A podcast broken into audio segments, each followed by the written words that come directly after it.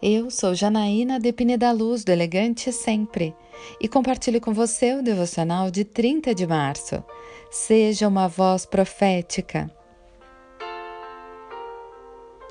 Ele tomou o seu lugar e, na presença do Senhor, fez uma aliança, comprometendo-se a seguir o Senhor e a obedecer de todo o coração e de toda a alma aos seus mandamentos, seus testemunhos e seus decretos, cumprindo as palavras da aliança escritas naquele livro. Segundo Crônicas, capítulo 34, versículo 31. Josias tinha apenas oito anos quando se tornou rei de Israel.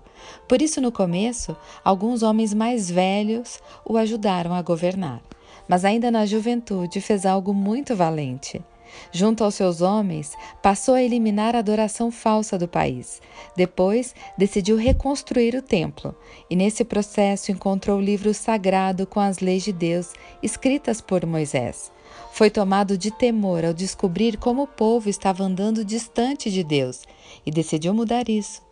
Se um rei tão jovem foi capaz de devolver a Deus um povo corrupto e idólatra, por que nós, filhos deste mesmo Deus, não nos julgamos capazes de levantar valores bíblicos esquecidos? Como Josias, sabemos que a nossa sociedade está em decadência.